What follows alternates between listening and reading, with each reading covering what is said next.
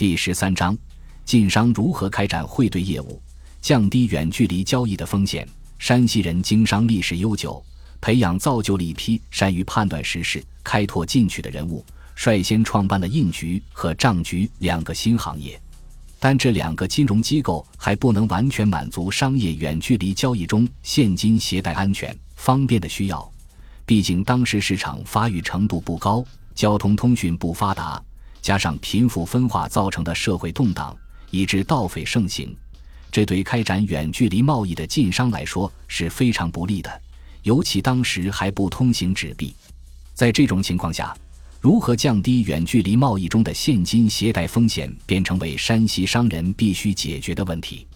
清初以来，随着山西商人去张家口、京城、关外和蒙古地区经商的日益增多，货物的贩运和资本的调拨自然跟着频繁起来。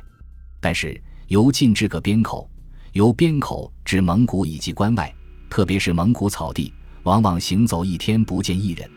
在这些荒僻地带以及直隶、山东地区，却盗贼横行，危及商人、货物、银两的安全。在这种商人对路途安全需求大大增长的情况下，经过几代商人不懈的商业实践，才最终创立了传统中国社会最新类型的金融机构——票号。本集播放完毕，感谢您的收听，喜欢请订阅加关注。主页有更多精彩内容。